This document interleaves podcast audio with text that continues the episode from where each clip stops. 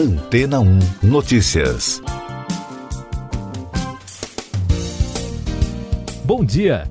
Estudo realizado em Manaus, no Amazonas, revelou que até as partículas mais finas de poluição impactam os mecanismos de formação e desenvolvimento das nuvens e alteram o regime de chuvas.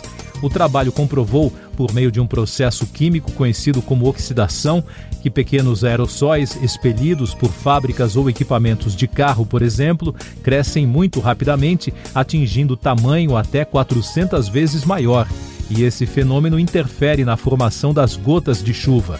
Os aerossóis são partículas suspensas no ar. Eles podem ser produzidos naturalmente pela floresta ou, como o que foi investigado neste estudo, por atividades humanas. Paulo Artacho, professor do Instituto de Física da Universidade de São Paulo e autor do estudo publicado na Science Advances, disse à agência FAPESP que entender os mecanismos de formação de nuvens e de chuvas na Amazônia é um grande desafio pela complexidade de processos físico-químicos não lineares da atmosfera. A pesquisa realizada aumenta a precisão de modelos e de simulações matemáticas sobre as mudanças climáticas.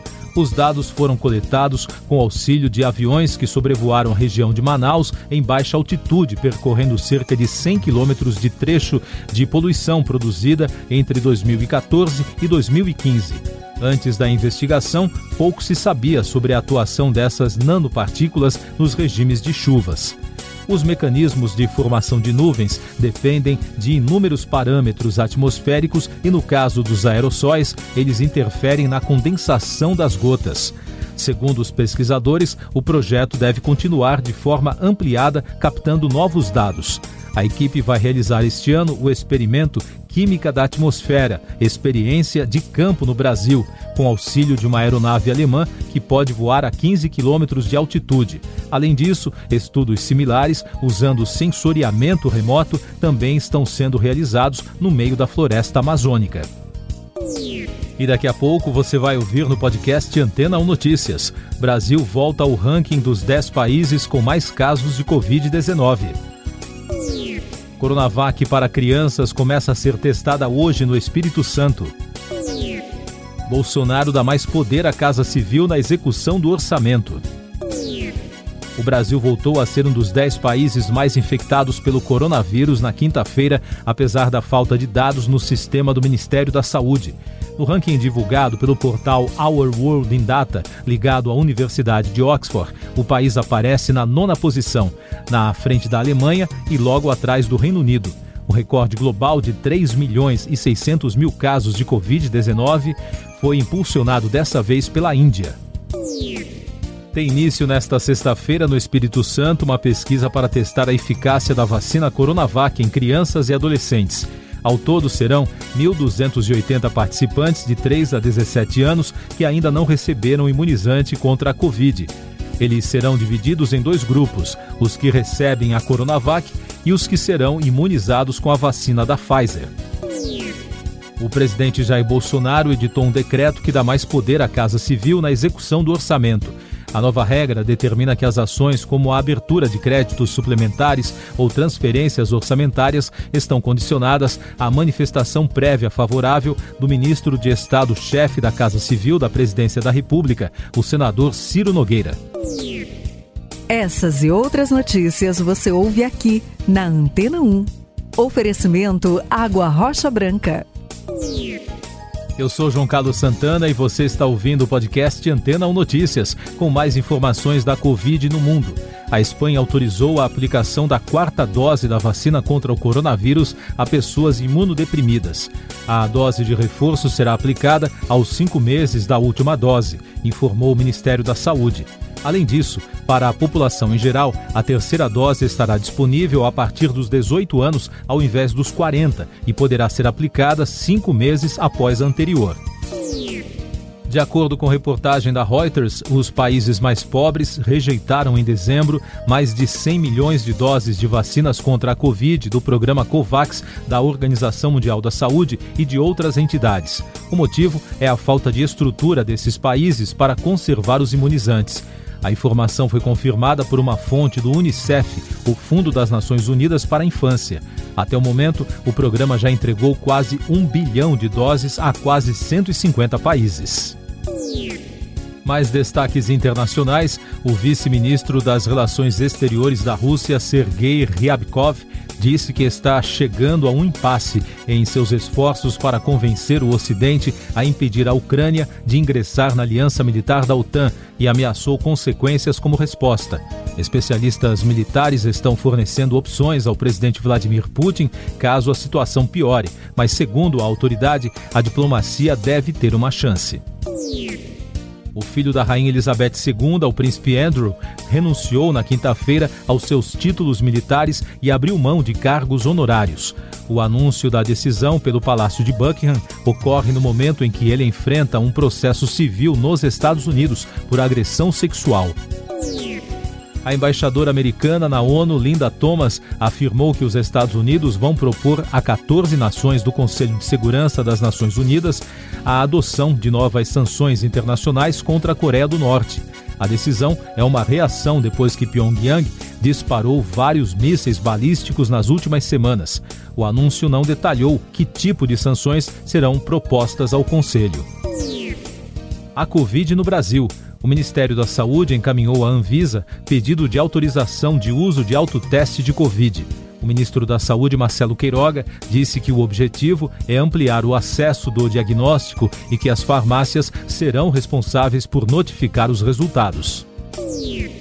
A Associação Brasileira de Navios de Cruzeiros prorrogou a suspensão voluntária das operações nos portos do país até 4 de fevereiro.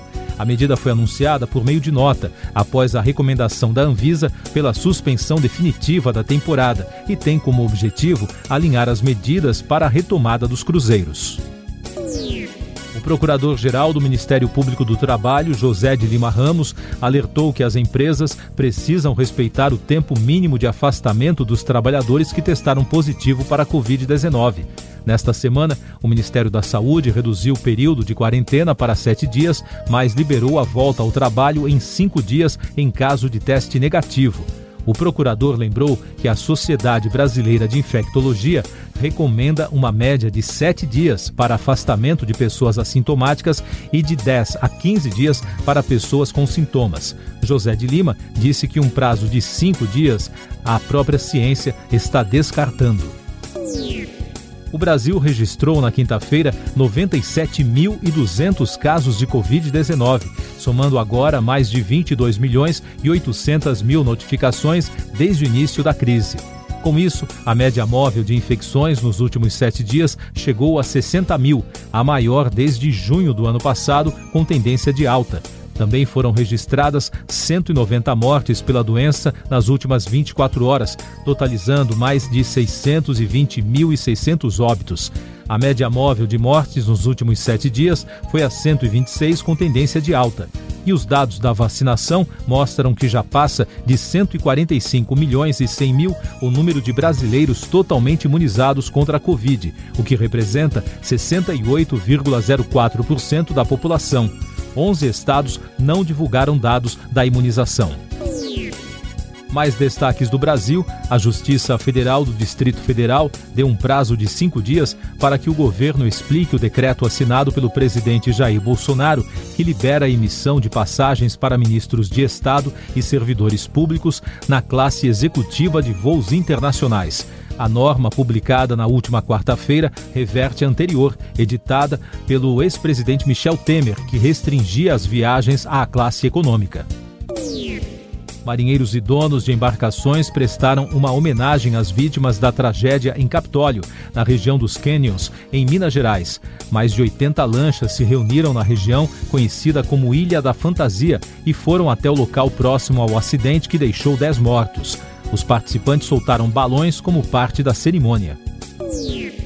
Um desmoronamento de terra no centro de Ouro Preto, em Minas, atingiu dois casarões históricos. Não houve feridos ou vítimas. Isso porque o Corpo de Bombeiros isolou o perímetro do entorno e a população já havia sido evacuada preventivamente no local que fica na encosta do Morro da Forca.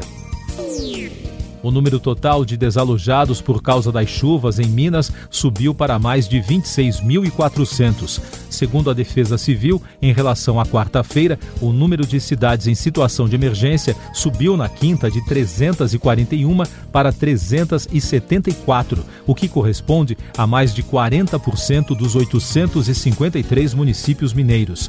O estado soma 25 mortes desde o início do período das chuvas. Economia. O Departamento Econômico das Nações Unidas projetou que o ano de 2022 será de recuperação da economia mundial, mas para o Brasil a previsão é de estagnação. Para os economistas da ONU, o Produto Interno Bruto brasileiro terá um dos desempenhos mais fracos do mundo, com a menor taxa real de crescimento entre todas as grandes economias. Entre as mais de 170 economias listadas no estudo, o Brasil só terá um desempenho melhor que a Guiné Equatorial e Mianmar. O Brasil atingiu a marca de um milhão de unidades consumidoras com geração própria de energia a partir da fonte solar. Segundo a Absolar, a Associação Brasileira de Energia Solar Fotovoltaica, ao todo as instalações somam 8,6 gigawatts de potência, o consumo equivale a cerca de dois terços da potência da usina hidrelétrica de Itaipu. O Instituto Brasileiro de Geografia e Estatística informou que o volume de serviços prestados no Brasil cresceu 2,4% em novembro, na comparação com outubro, se recuperando da perda acumulada de 2,2% nos dois meses anteriores. Com esse resultado, o setor ficou 4,5% acima do patamar pré-pandemia, registrado em fevereiro de 2020 a Ordem dos Advogados do Brasil e a Associação dos Magistrados Brasileiros, além de quatro confederações de servidores públicos, acionaram o Supremo Tribunal Federal contra a proposta de emenda constitucional dos precatórios, promulgada no fim do ano passado. Um dos pontos questionados pela ação é o limite para desembolsos do governo com as dívidas reconhecidas pela Justiça. O grupo ressaltou que os questionamentos não são relacionados à reformulação do Bolsa Família. Notícias do meio ambiente. O Polo Norte registrou uma explosão no número de raios em 2021. Essa é a conclusão de um relatório apresentado pela Vaisala, uma empresa finlandesa de acompanhamento ambiental. O monitoramento constatou precisamente 7.278 relâmpagos acima do paralelo 80, a região que fica ao norte da ponta mais ao norte da Groenlândia. Para os especialistas em clima, o fenômeno é mais um resultado do aquecimento global. Na Argentina, com a onda de calor que atinge a região central da América do Sul, a cidade de Santa Isabel, em La Pampa, foi invadida por milhões de besouros. Moradores da localidade registraram nas redes sociais, em fotos e vídeos, a grande quantidade de insetos que, segundo a polícia, já estão danificando diversas instalações públicas na cidade. TV, novas mídias e notícias o WGA Awards, a premiação organizada pelo Sindicato dos Roteiristas dos Estados Unidos, anunciou os indicados às categorias. Entre os principais candidatos estão os sucessos da Marvel, Loki e WandaVision e Succession, da HBO Max. Outras séries do momento, como The White Lotus, Only Murders in the Building e Ted Lasso, também entraram na disputa. A cerimônia de premiação acontecerá em 20 de março. Música o rapper Ye, que era conhecido como Kanye West, foi confirmado como uma das atrações principais do festival Coachella em abril nos Estados Unidos. O músico que trocou recentemente de nome foi destaque no noticiário americano porque está sendo investigado pela polícia em um caso de agressão que teria acontecido na quinta-feira em Los Angeles. Último destaque do podcast Antena 1 Notícias, edição desta sexta, 14 de janeiro. Um terremoto de magnitude 6.6 atingiu hoje a ilha indonésia de Java, informou o Serviço Geológico dos Estados Unidos. O sismo ocorreu a uma profundidade de 37 quilômetros no sudoeste da região. Siga nossos podcasts em antena1.com.br. Este foi o resumo das notícias que foram ao ar hoje na Antena 1.